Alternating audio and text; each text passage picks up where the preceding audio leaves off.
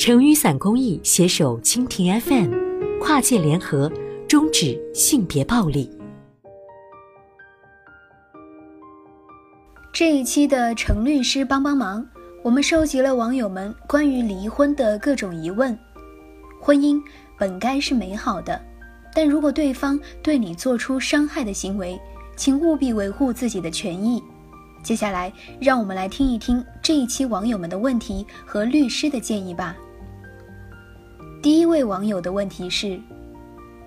我是云南人，结婚后跟男方在四川生活，现在分居三年多了，拟好了离婚协议，但是一直到现在，男方都拖着不离婚，要求我支付孩子的抚养费才肯离。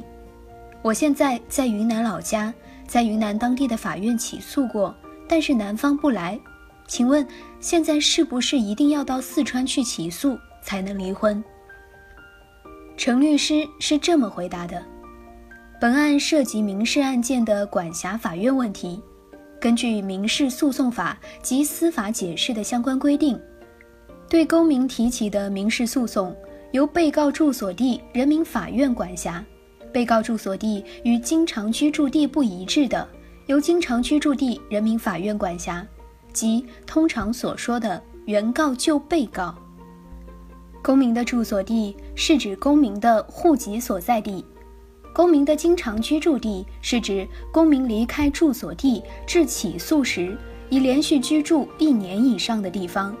但公民住院就医的地方除外。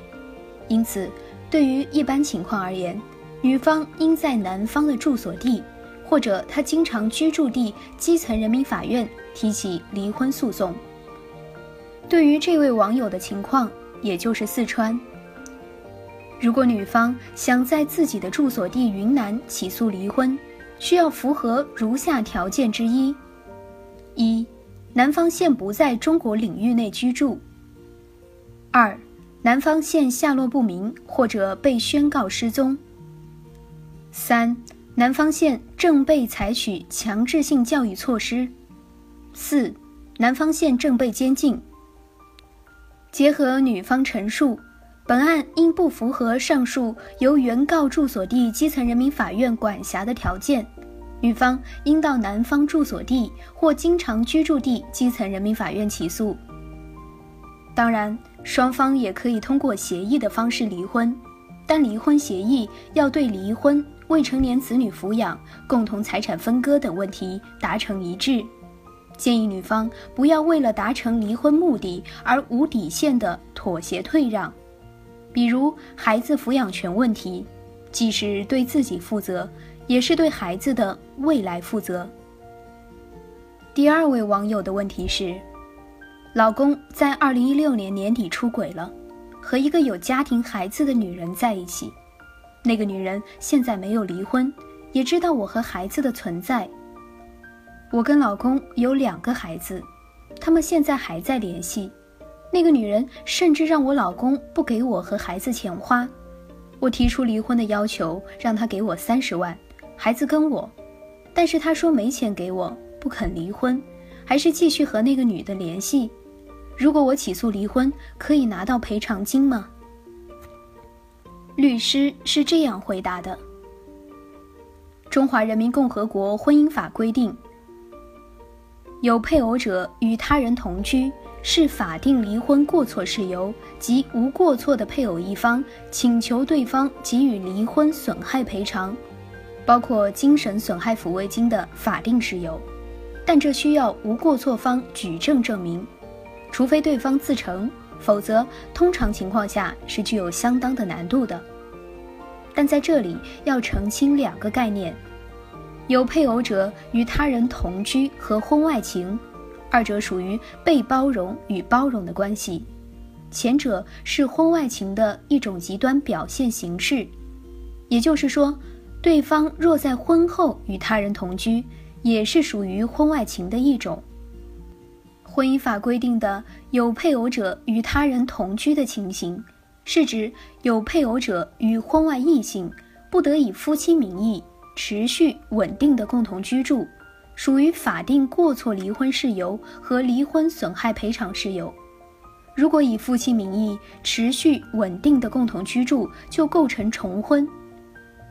至于多长时间才算持续稳定的共同居住，法律并没有明确的规定。有配偶者与他人同居行为有以下几个特点：一、当事人有较固定的住所；二、保持较稳定的性关系；三、断续或较长时间在一起共同生活；四、双方不以夫妻名义共同生活。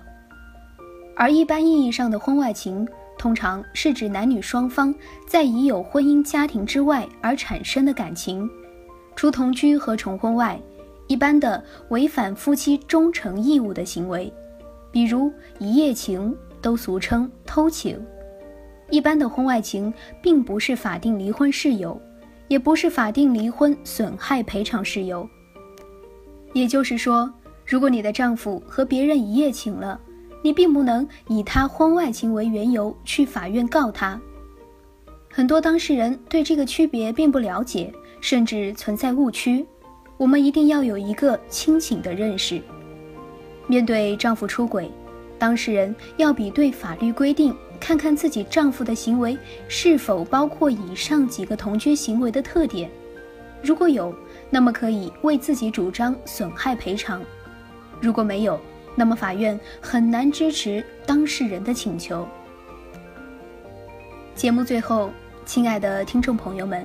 如果你有更多关于婚姻、家暴、情感、性侵等纠纷和疑问，需要律师的法律建议，欢迎关注我们，给成雨伞公益的新号后台留言。